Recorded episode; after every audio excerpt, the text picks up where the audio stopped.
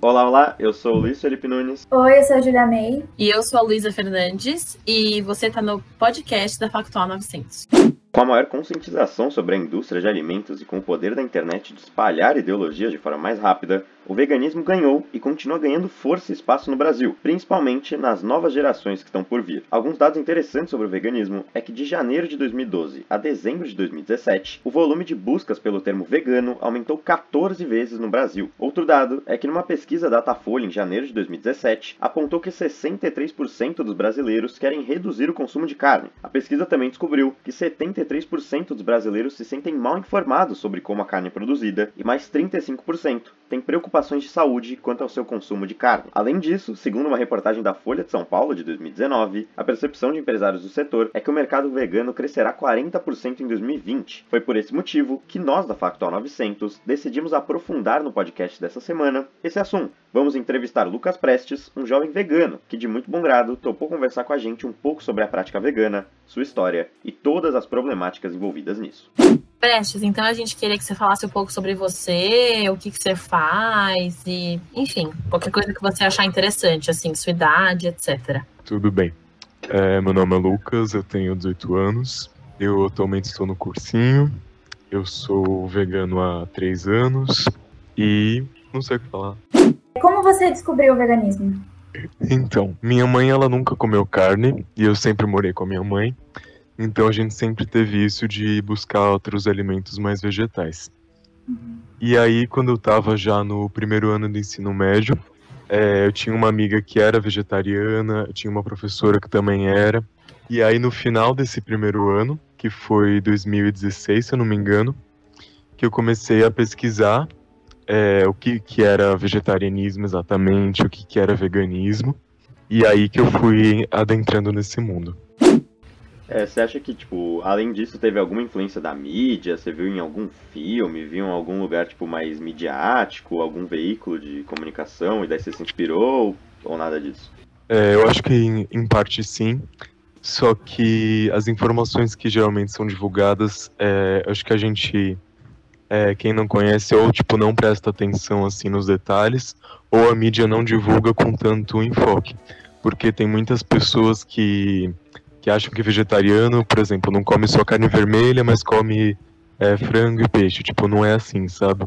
Então, eu acho que tem essa divulgação sim, mas ou uh, quem recebe essas informações não presta tanta atenção e também deveria ter um, um enfoque maior assim nos detalhes do que é o movimento em si.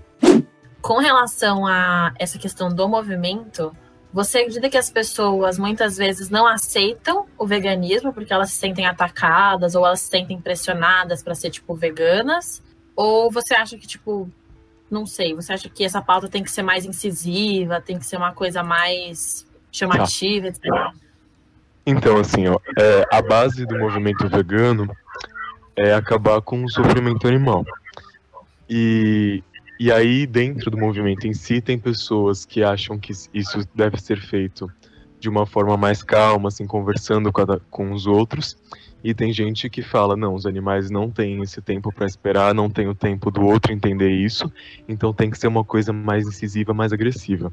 Eu acho que isso varia muito de pessoa para pessoa, mas eu particularmente acho, assim, tanto por experiência com família, com amigos, que uma coisa menos incisiva dá mais resultado porque se você chega chega uh, mostrando imagens etc vídeos de abatedouros e tipo do que realmente acontece nesses lugares você choca a pessoa e em um nível que às vezes ela não quer buscar mais essa informação e ela simplesmente se fecha a isso.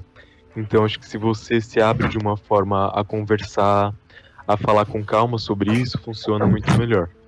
Por que motivo você acha que é, cada vez mais jovens vêm aderindo ao veganismo meu, eu acho que assim, ó.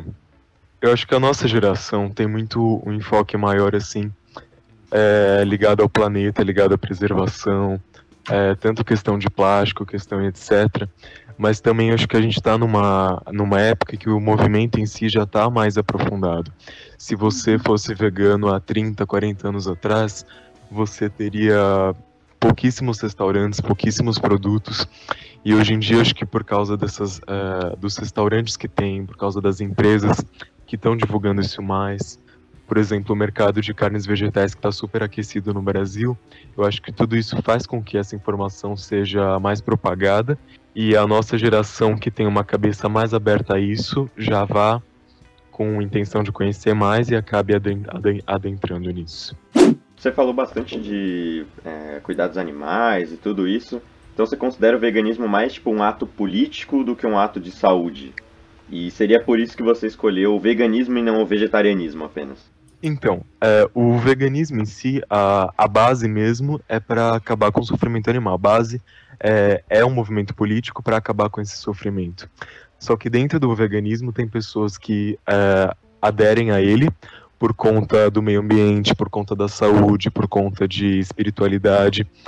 Então, uh, outros ramos, mas a base em si é pelo é para acabar com o.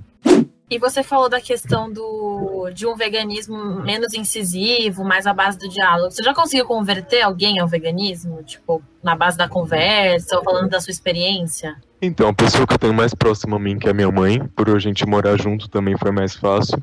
E por ela já não comer carne, já ter esse lado mais propenso a isso, ela acabou se tornando vegana junto comigo.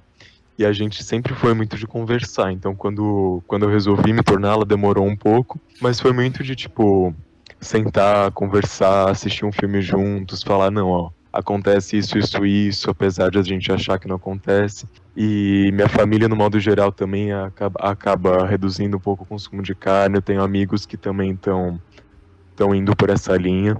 E é muito isso de conversar e principalmente da pessoa ver que, tipo, você não vai morrer no meio da rua por, prote... por falta de proteína, não, não vai virar um hippie, sabe? O veganismo é político, mas é, você também optou por ele por uma questão de saúde? Você acha que isso teve influência? Eu acho que não foi o motivo principal, mas foi um. Não foi um agravante, mas foi algo que incentivou. Uhum. É, tanto em relação a uma coisa que me incomodava, acho que seria meu peso, um pouco de acne, que isso são coisas que, que auxiliam. Bom, é que eu também comia mal de uma forma geral, né? Mas é, a saúde foi uma coisa que me motivou, mas não foi o motivo em si. Cara, você quer uma mensagem aí para as pessoas que, que têm preconceito com veganismo, fazer sua militância veganística aí?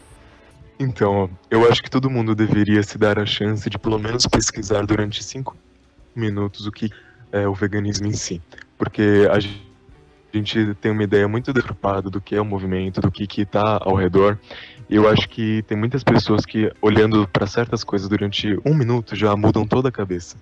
Então, se dê uma chance, pesquise, veja um documentário, e é isso.